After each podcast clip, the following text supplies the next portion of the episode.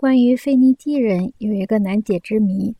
虽然他们是热心的海上贸易商，可是他们使用铸币的时间却比扎根路上的吕底亚人晚。人们归之于这一延误的原因，未必能解开这个谜题。不过，它使人敏锐地注意到货币作为媒介的一个基本事实。靠陆上商旅对贸易的人需要一种轻便的支付媒介，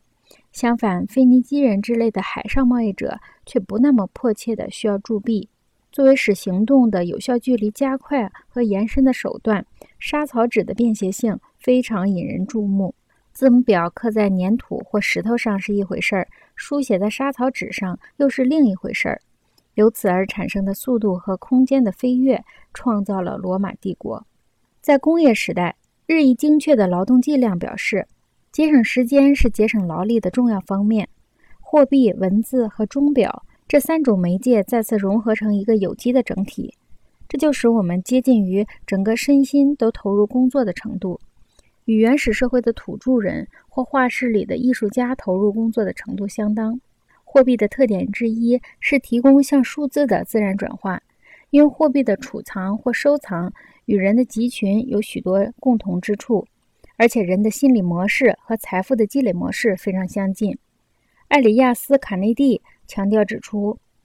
构成人群基础的动力是迅速和无限增长的趋力，这种趋力也是财富或财宝的特征。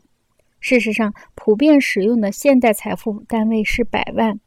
这是任何货币都可以接受的一个单位。与百万这一单位随时相连的思想。是相信迅速的投机钻营就可以达到这个数字。同样，卡内蒂又说明为什么说看到数字增长的野心是希特勒演讲的特点。人群和钱堆不仅有增值的趋势，而且还滋生出对可能遭遇的瓦解和紧缩的不安情绪。这一扩张和紧缩的双向运动，似乎是人群动荡不安的原因，似乎是与财富相关的忧心忡忡的原因。卡内蒂对第一次大战以后德国的通货膨胀所产生的心理影响进行了大量的分析。公民的贬值与马克的贬值同时发生，既有人的丢脸，又有货币的贬值，人的单位和货币的单位混淆不清了。